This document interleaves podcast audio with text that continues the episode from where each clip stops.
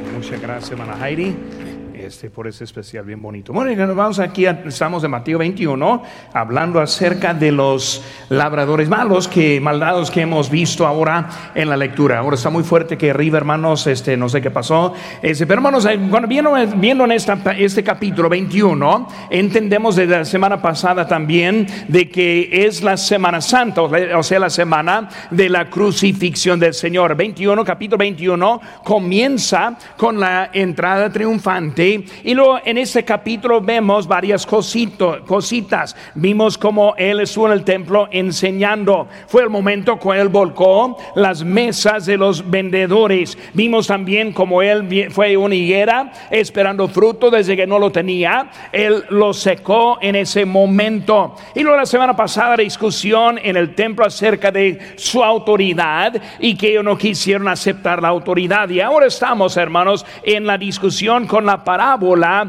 de los labradores malvados. Hermano, cuando vemos esa parábola, primeramente vemos que un hombre plantó una viña y luego la arrendó a unos labradores. Vemos, hermanos, las cositas. Ese hombre es un padre de familia, también es el señor de la viña. Ese demuestra ese propietario y también la autoridad. Por eso el está sobre todo lo que está pasando en ese momento. Ese hombre es un ejemplo de Dios el Padre. Por eso hablando acerca de él en esta parábola. También vemos, hermanos, que aquel hombre que construyó la vino, eh, digo la viña, él trabajó duro para tenerlo. Por eso vemos que Él hizo el trabajo y Él hizo ese el trabajo. El labrador no lo hizo. Vemos que Dios es Él quien hizo todo para este mundo. Lo vemos en la creación. Y lo vemos también con Israel, con la tierra prometida. Josué 24:13 dice, y os di la tierra por la cual nada trabajasteis ni las ciudades la, ese, que no edificasteis, en las cuales moráis, y de las viñas y olvidares eh, y, y olvida, eh, ese olvidares ese no plantasteis este comiste coméis pero está hablando de que ahora en ese lugar estuvo tomándolo. Es Dios ahora. Dios también es el quien protegió a Israel. En Deuteronomio 11 dice aquí yo pongo hoy delante de ti de vosotros la bendición y la maldición. La bendición si oyeres los mandamientos de Jehová vuestro Dios que yo os prescribo hoy y la maldición si no oyeres los mandamientos de Jehová, vuestro Dios. Por está diciendo, yo les voy a proteger, yo les voy a bendecir, solo tienen que estar atentos a mi palabra. Por eso es el hombre de que está aquí, aquí. Por eso el hombre dejó la viña a cargo de los labradores y se fue de lejos. Pues vemos que ahora que está simbolizando primeramente acerca del pueblo de Israel, Dios puso todo en orden y lo dejó el pueblo de Israel en su tierra prometida. Él hizo un pacto con ellos. Ese, él estuvo esperando que ellos le iban a adorar y ponerle en primer lugar. Y vemos que en nuestro texto, este, él envió a su siervo para recoger de esa viña. Porque vemos a los labradores malvados quisieron robar la viña.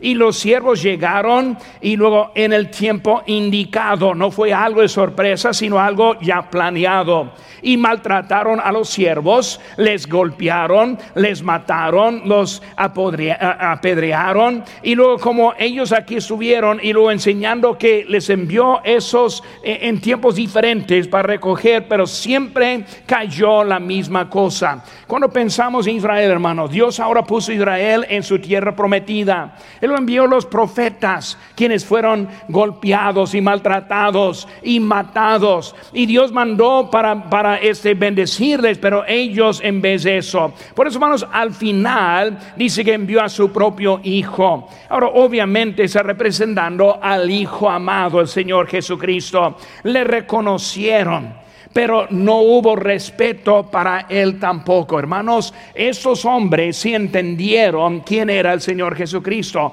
hasta que en esta parábola dice que entendieron de que él hablaba de ellos mismos. Por eso, entendiendo, reconociendo, en vez de respeto, hicieron sus planes hasta en ese momento a matarle también. Por eso, hermano, fue una conspiración que hubo en ellos. Y por eso vemos que lo llevaron fuera de la viña, también simbolizando como que Cristo fue llevado fuera de Jerusalén al monte Calvario para crucificarle a él. Y luego quisieron robar lo que él tenía.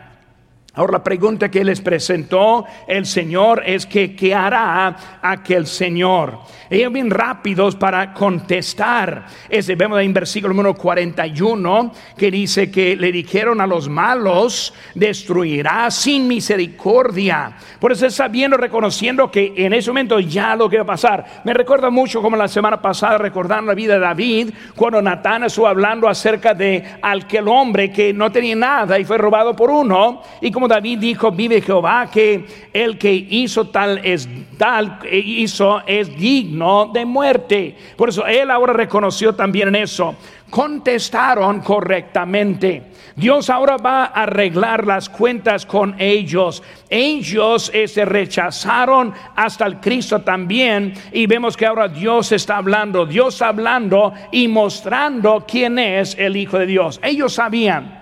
Pero cuando pensamos en Cristo, hermanos, vemos que Dios mismo dio la autorización a su Hijo. En Marcos capítulo 1, versículo 11, en el, en el bautismo de Cristo, vino que, y dice, vino una voz de los cielos que decía, tú eres mi Hijo amado, en ti tengo complacencia. Por eso Dios hablando del cielo acerca de su Hijo, el pueblo reconoció a Cristo como el Mesías. Y luego los sacerdotes fariseos eran los que quisieron rechazarle a él. Pero también la transfiguración vimos lo mismo en Mateo 17, 5. Dice que mientras él aún hablaba, una nube de la, de la luz de los, los cubrió y aquí una voz desde la nube que decía, este es mi hijo amado en quien tengo complacencia a él oíd. Hermanos, este, ellos rechazaron a Cristo. Y aquí estamos viendo, hermanos, cerca de esa piedra. Y allí este, viendo en versículo 44, dice, el que cayere sobre esta piedra será quebrantado. Y sobre quien ella cayere, le desmenuzará, este, desmenuzará. Vemos, hermano, que nosotros, cuando viene Cristo a, nos, a nuestro corazón, tenemos dos opciones. Uno es caer sobre él y nos quiebran. ¿Qué forma? Quiebra nuestro, eh, nuestra actitud, nuestro corazón, nos lleva al arrepentimiento. Tenemos un deseo de servir a Él. Eso viene cuando viene Cristo y si no, si rechazamos a Él, es Él quien cae encima de eso. Por eso, hermano, vemos el corazón de los que rechazan al Hijo de Dios. Este mensaje, hermanos, ese simboliza el pueblo de Israel que Cristo está enseñando, pero también, hermanos, ese simboliza hasta nosotros también. Los que rechazan, los que no dan la autoridad a Cristo, los que quieren vivir su propia vida, los que quieren robar de Cristo lo que a Él pertenece. Por eso Él está enseñando algo que para nosotros también nos va a ayudar. Ahí en sus manos deben tener las lecciones en que puedan estar apuntando es las respuestas. Les animo hermanos a que nos siguen ahora en sus notas. Primera cosa vemos es la propuesta. La propuesta ellos ahora están hablando y buscando una manera. ¿Qué fue la propuesta de aquellos hombres malvados, malvados, los labradores malvados que vimos aquí en eso? Por eso la propuesta fue el inciso A, primeramente tener la posesión tener la posesión. Ellos decidieron, en vez de dar lo que no les pertenecían a ellos, vamos a mantener para nosotros lo que hay en su totalidad. Por eso ellos ahora están buscando la opción y tener esa posesión. El hombre, el señor de la viña, hizo la inversión. Lo que vemos aquí, hermanos, en versículo 33, primeramente, él plantó. Vemos que ese hombre tuvo la visión. Él es el quien dio vida a la viña. La semilla era de él. Y por eso cuando vemos hermanos en él, es Dios quien plantó. Ahora, hablando de Israel, es Dios quien llamó a Abraham. Es Dios quien puso a Moisés en ese lugar para librar el pueblo. Es Dios quien puso Josué para guiarles adentro de la tierra prometida. Y por eso todo eso fue la visión de Dios. Los Israel no supieron qué hacer, simplemente siguieron lo que Dios hizo. Hermano, cuando vemos en nuestras vidas, es Dios y la visión de Dios que nosotros tenemos la salvación. Sin este, sin Él, nosotros no somos nadie. Dios ahora es Él quien envió a su Hijo a morir por nosotros. Es Dios quien nos dio el Evangelio hacia nosotros, que vino desde el ministerio de Pablo para acá. Ese Dios extendiendo su evangelio. Hermanos, es la visión de Dios plantar, es la visión de, Dios iniciar, es de Dios que envió al pastor Chapel aquí para iniciar aquí en Lancaster, hermanos, darnos a nosotros lo que nosotros podemos imaginar. Es Dios. Pero Dios es el que tuvo esa visión. Él plantó, también hermanos, la cercó. La cercó. ¿Qué fue eso? La protección protección de los ladrones, los que quieren quitar y robar. Ahora está rentando esta viña a los otros, pero esa viña ya vino protegida por ese mismo Señor. Por eso Él dijo a los que están rentando, no se preocupen, no pueden entrar afuera para robar. Hermano, nosotros somos hijos de Dios. Nosotros somos cercados por Dios. Nadie puede entrar a robar nuestra salvación. Nadie puede quitar lo que Dios ha hecho por nosotros. Es Dios quien primeramente es el quien plantó, pero también es Dios quien está cuidando la vida de nosotros. Somos cuidados, protegidos hasta el día de la redención. Hermanos, es Cristo quien hizo todo eso por nosotros también. Esa protección de ladrones, protección de peligro de los animales, protección del enemigo. Hermano, Satanás, si pudiera, él nos mataría en esta misma noche, pero es Dios que nos ha puesto protección en nuestra vida desde Satanás, quien quiere destruir todo lo que pertenece a Dios. Es de Dios. Es Él quien nos cercó para esa protección. Y hermanos, vemos también que cavó, cavó un lagar ¿Qué es eso, hermanos? Él hizo ahora ese un lugar para la preparación de la fruta. Por eso esa viña vino con propósito. Por eso fue de, visión que está, la protección de él también, y ahora ya planeando un lugar de fruto, un lugar de bendición que va a estar para ellos también. Hermanos, nosotros somos salvos con propósito. Por eso, igual como este hombre, este cavó un lagar, él puso algo allí ya planeando que viene el fruto, viene el vino de esa, de, la uva, y por eso viendo en eso, es él quien ahora está en eso. Hermano, nuestra vida viene preparada para llevar fruto. Por eso en esta semana estamos viendo nuestra conferencia misionera. Vamos a estar viendo a unos que están saliendo y otros que ya tienen años en su campo.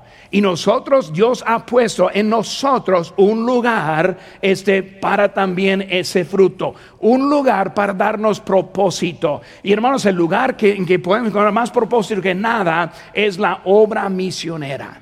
Lo que estamos dando está enviando misioneros. Ellos están predicando el Evangelio. Unos están siendo salvos. De ellos están otros siendo llamados para seguir iniciando otras iglesias. Dios ha hecho mucho y Él tiene un lugar para nosotros también. Aparte de eso, hermanos, edificó una torre. Una torre. Eso, hermanos, es la vigilancia.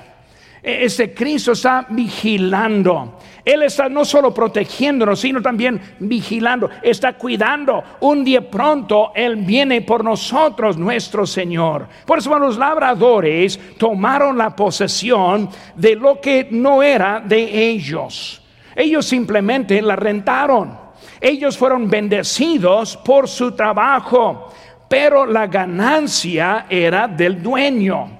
Y hermano, cuando vemos en eso, está hablando ahora de Israel. Israel, tú estás en una tierra puesta por Dios con mucha bendición, pero Dios te puso allí para Él mismo. Hermano, nuestra vida es una vida puesta aquí con un propósito que Dios tiene. Nosotros no somos de nosotros mismos. Nosotros somos esa creación de Dios, dice en Efesios 2.10, porque somos hechura suya creados en Cristo Jesús para buenas obras, las cuales Dios preparó de antemano para que anduviésemos en ellas. Hermano, nuestra vida viene, pero viene con un propósito. La ganancia es de Dios.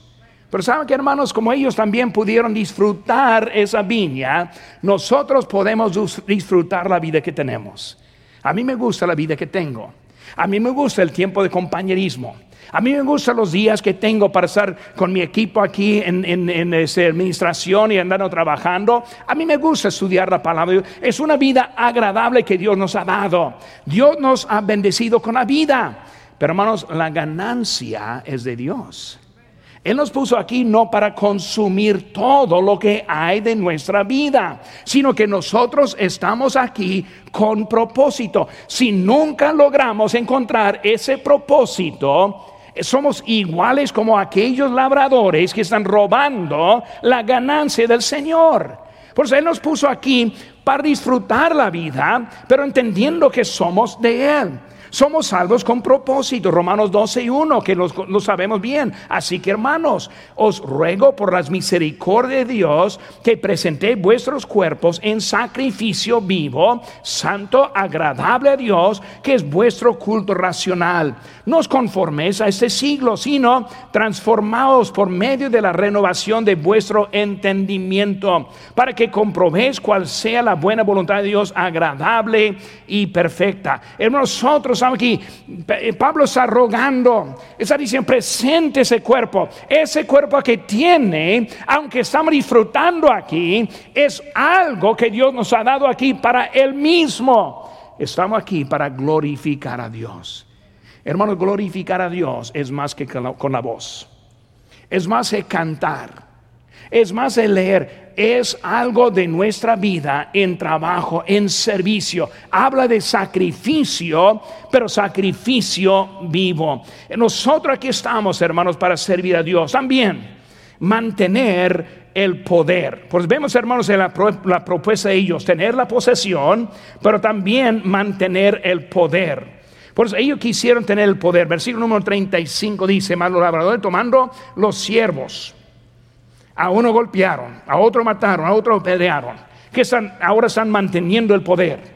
Pues la propuesta, primero, este, vamos a tener lo que no es de nosotros, pero también vamos a mantener ese, ese poder. Quisieron tener su propia autoridad.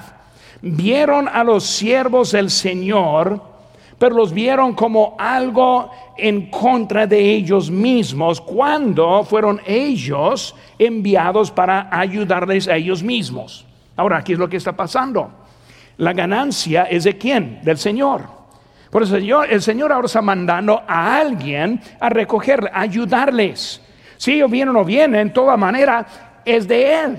Por eso Él está mandando ayuda para ellos y en vez de aceptar la ayuda, la maltrataron, los mataron, los golpearon. Por eso vemos, hermanos, que está hablando Israel. Ahora Dios está enviando los profetas llamándoles al arrepentimiento. Dios está enviando ayuda para ellos, pero ellos mismos rechazaron la ayuda de ellos.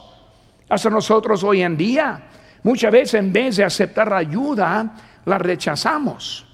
Escuchamos un mensaje y en vez de responder a veces buscamos formas para no obedecer o no hacerlo. Pero pastor, ese para otros está bien, pero para mí no. Rechazamos la ayuda que Dios está enviando. Él nos ama, Él quiere que seamos este, productivos en nuestra vida y Él nos manda la ayuda, pero como con ellos quisieron mantener su propio poder. No, pastor, yo también tengo el Espíritu Santo. Ah, qué bueno. Qué bueno que pudo entender eso también. Yo sí sé. No, pero pastor, yo tengo la Biblia también. Ah, qué bueno. Yo, quiero que tenga la Biblia también. Hermano, eso no significa nada porque Dios quiere hablar a nosotros a través de varias maneras. Si tenemos la Biblia, si podemos orar, si podemos buscar a Dios, pero hermano, debemos abrir nuestros corazones a lo que Dios está tratando de hacer con nuestras vidas. Por eso en vez de aceptarlo, ellos quisieron mantener su propia autoridad en su propia vida. Rechazaron a ellos, quisieron el poder, pensaron que eran dueños de su propia vida y los bienes que este, ellos tuvieron también eran de ellos mismos.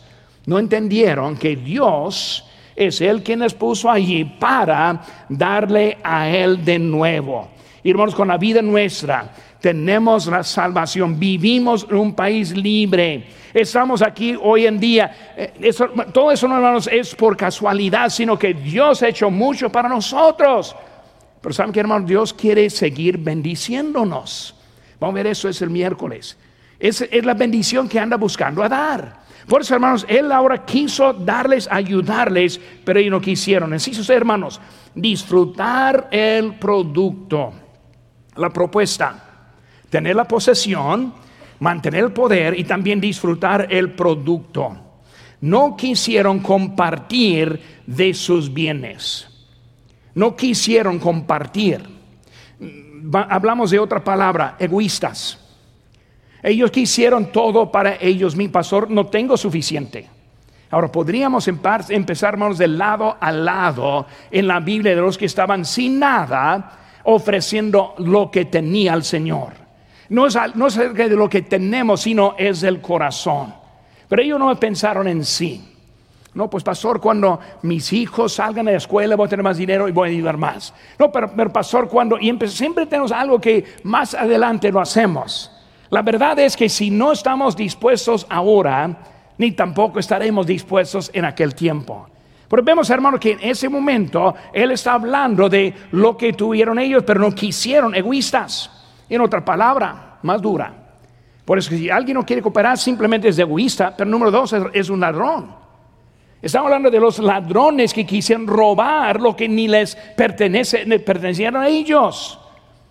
¿Quién de nosotros pensamos que lo que tenemos lo merecemos? ¿Quién hay de nosotros que pensamos qué inteligente soy yo, qué bueno soy yo, cómo yo merezco todo lo que tengo, no recordando que la salud viene de Dios, las oportunidades vienen de Dios, hay unos más inteligentes que usted y yo que podrían tomar nuestro lugar. Hermano, no hay nadie que merece lo que tiene. Todo es porque Dios nos ha puesto en el lugar en donde estamos. Por eso cuando vemos, hermanos, eso, debemos entender lo que Él está diciendo. Hermano, lo que tenemos viene del Señor. Este, muchos roban. Ahí en, en Malaquías 3.10 dice, ¿robará el hombre a Dios? Pues vosotros me habéis robado y dijiste, ¿en qué te hemos robado? en vuestros diezmos y ofrenda. Por eso, no dando lo que pertenece a Dios es robar a Dios. ¿Qué estoy diciendo? Dios nos ha encargado a nosotros lo que pertenece a Él. Por eso cuando nosotros no hacemos nada, ahora yo sé que está duro, cuando no hacemos nada, lo que están diciendo es que no es de Dios. Y lo que es de Dios, estamos robando de Dios. Porque Él entregó sus bienes con nosotros. Por eso Dios bendice, nos bendice para que nosotros podamos bendecir a otros también. Hermanos, está bien disfrutar la vida que tenemos. La creación es de Dios y es para nosotros. Dios quiere que nosotros tengamos gozo en la vida que tenemos. Salmo 128, 2 dice, cuando comieres del trabajo de tus manos, bienaventurado serás y te irá bien. Está bien, hermanos, en este querer vivir bien. Eso no está mal. Pero, hermano, la propuesta es robar para disfrutar el producto que pertenece a Dios. Quitar lo que es de Él para mí también. Por eso Dios me ha dado, Dios me ha bendecido. Pero Dios me ha puesto aquí con un propósito del cual estamos hablando. Pero vemos una segunda cosa, el número dos en nuestra hoja, es el, ese procedimiento. El procedimiento. Hay en versículo número 38. Más los labradores cuando vieron al hijo, dijeron entre sí, ese es el heredero, venid, matémosle y apoderémonos de su heredad. Vemos, hermanos, el procedimiento. ¿Cómo puede tener un corazón para rechazar al Hijo de Dios? ¿Cómo es que aquellos hombres vieron al Hijo y decidieron lo vamos a matar? Hermanos, ahora, lógicamente, si uno mata el hijo del dueño, obviamente ese dueño viene para ti. Es algo lógico. Vivimos en un tiempo, hermanos, cuando el mundo ya no piensa lógicamente.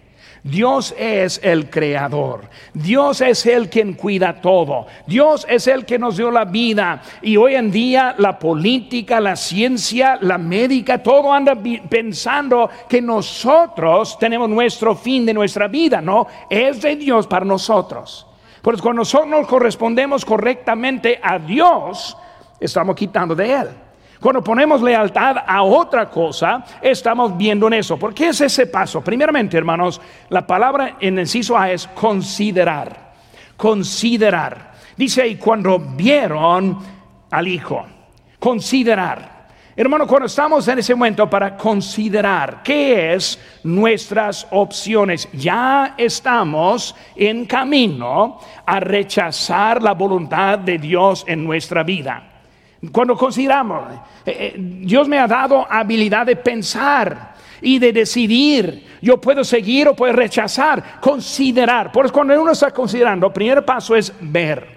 Vieron al producto de la viña. Uf.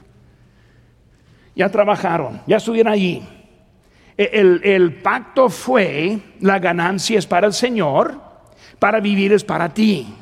Pero cuando ellos vieron el fruto, cuando vieron el producto, cambió su decisión en su corazón. Cuando vieron las bendiciones. Yo ni sé cuántas veces, pastor, cuando tengo mejor trabajo, voy a dar más. Y viene mejor trabajo. Y no da más. No, pero pastor, cuando yo tenga más. Y siempre negociando con Dios.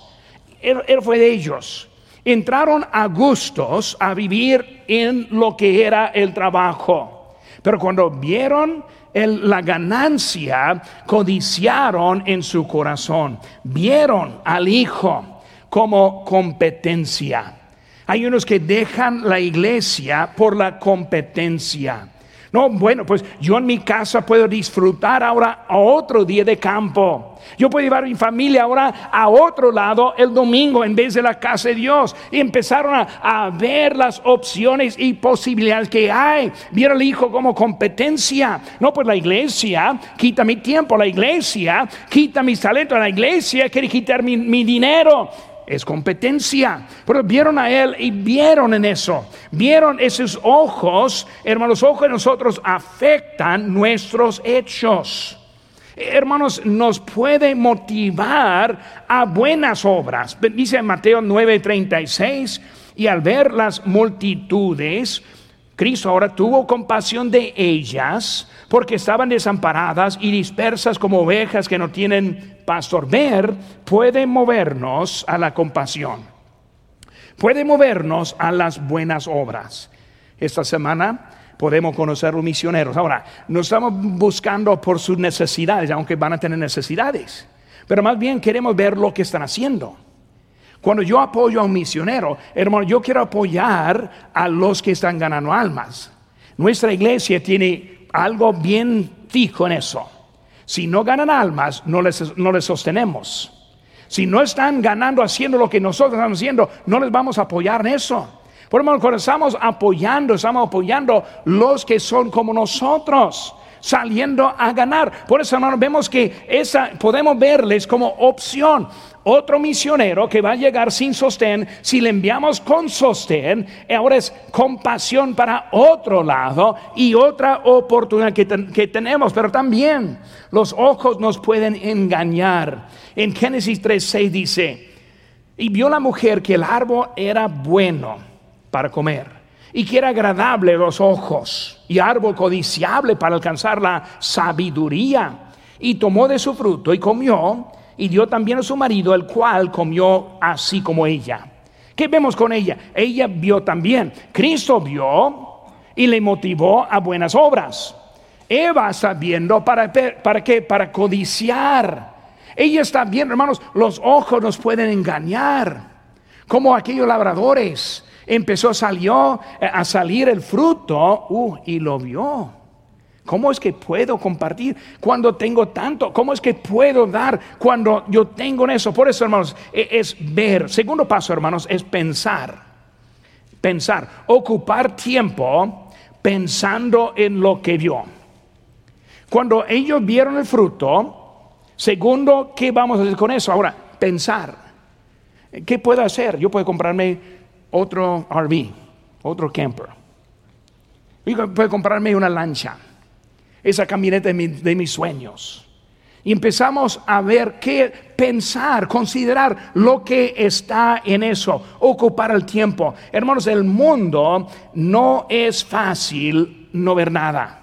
Este mundo ofrece todo lo que hay, pero hermanos, es posible controlar lo que pensamos. En 2 Corintios 10:5 dice, derribando argumentos y toda altivez que se levanta contra el conocimiento de Dios y llevando cautivo todo pensamiento a la obediencia a Cristo. Hermanos, llevar a cautivo, tener nuestros pensamientos controlados determinado de pensar bien. En Filipenses 4:8 dice, por lo demás, hermanos, todo lo que es verdadero, todo lo honesto, todo lo justo, todo lo puro, todo lo amable, todo que es de buen nombre, si hay virtud alguna, si hay algo digno de alabanza, en esto pensar, controlar en que vamos a pensar.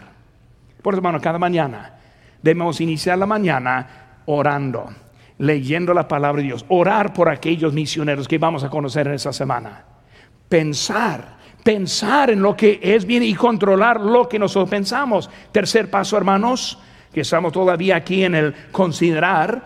Primero es ver, segundo pensar, número tres, considerar. ¿Qué voy a ganar?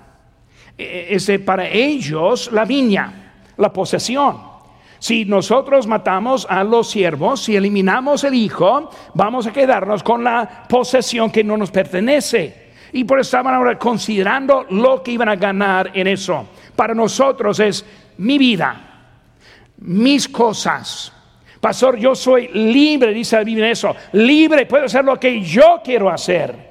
Y empezamos a considerar lo que hay en la vida. Cuando la verdad, hermanos, encontramos en Mateo 16, 25, dice, porque todo el que quiera salvar su vida, la perderá. Y todo el que pierda su vida por causa de mí, la hallará.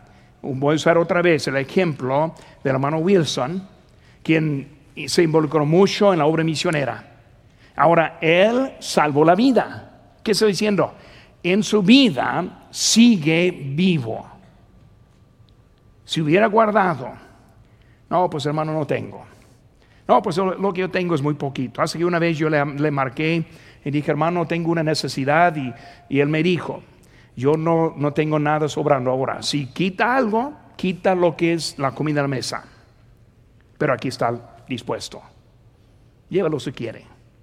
¿Qué eso hermano? Él vio algo más importante hasta que su propia comida de la mesa lo que está viendo, muchas veces no vemos bien y estamos ahora pensando. Por eso, hermano, primero es continuar. Segunda cosa, en el inciso B, es comunicar.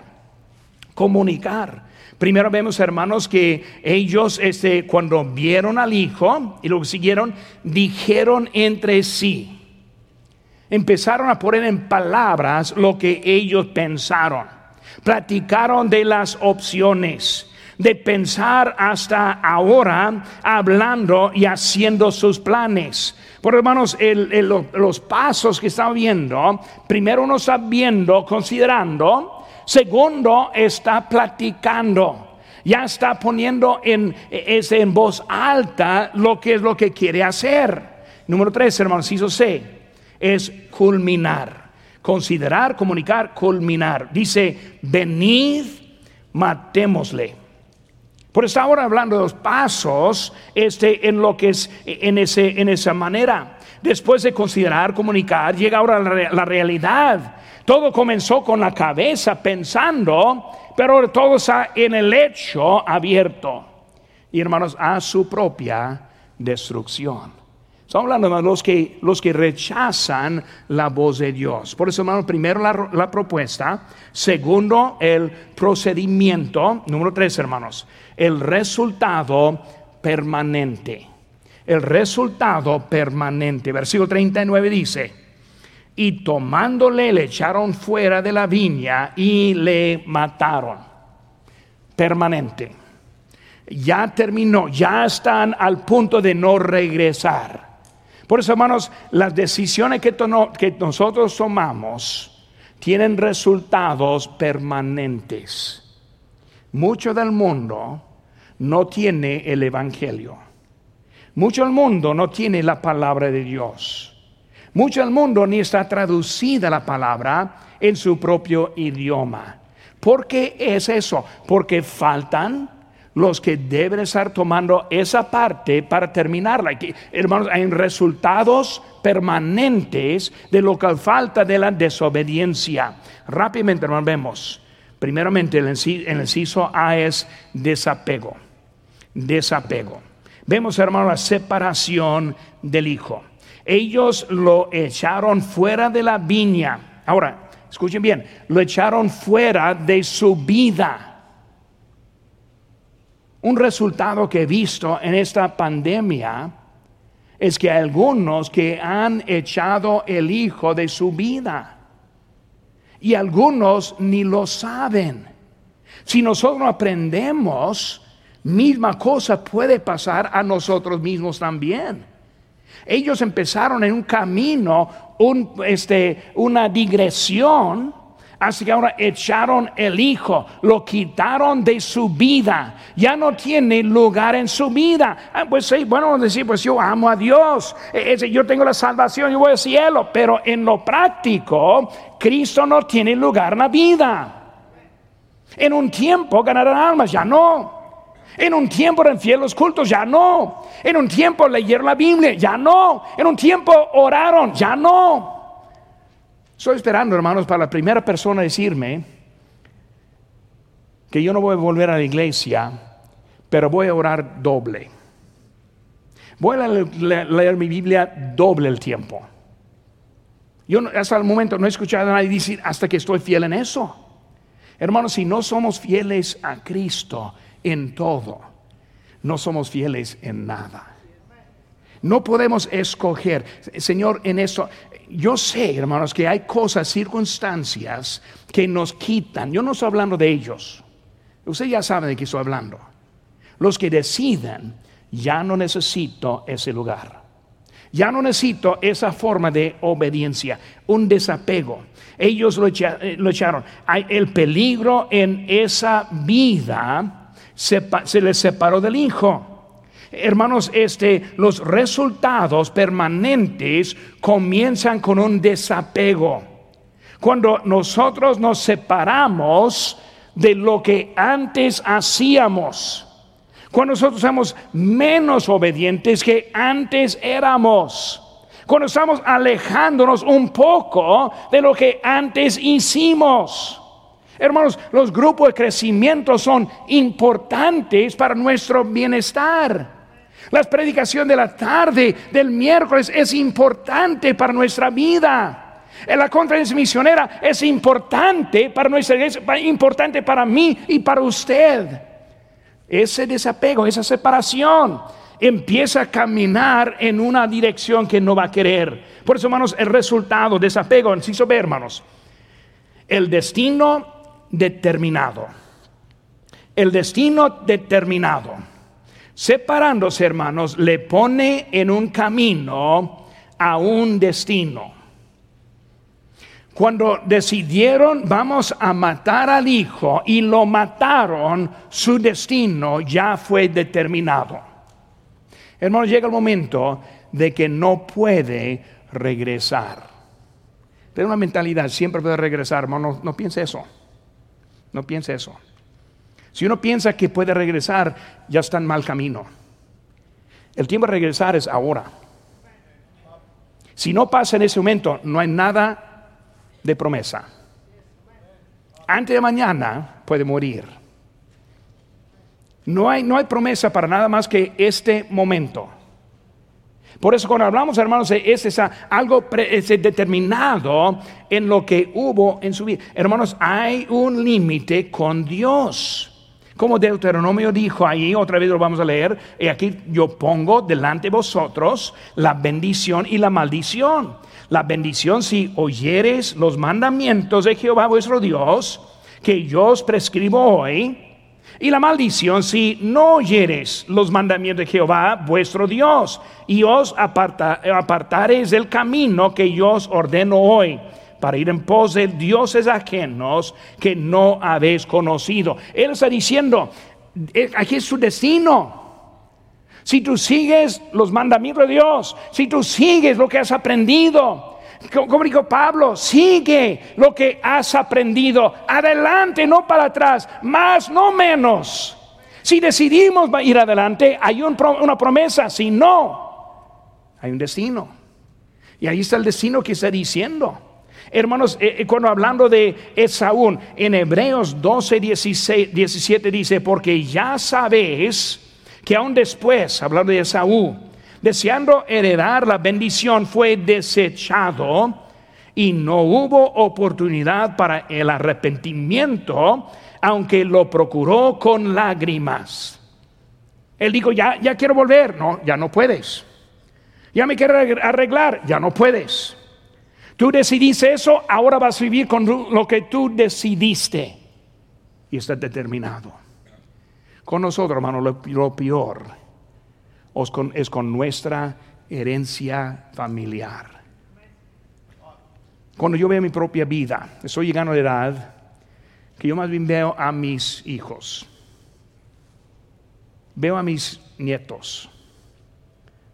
Y cuando estoy pensando y como hago mis planes, siempre lo hago en luz de mis hijos y mis nietos.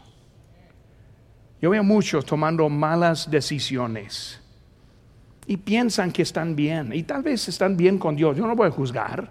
Puede ser que están orando, puede ser que están leyendo su Biblia, yo no sé.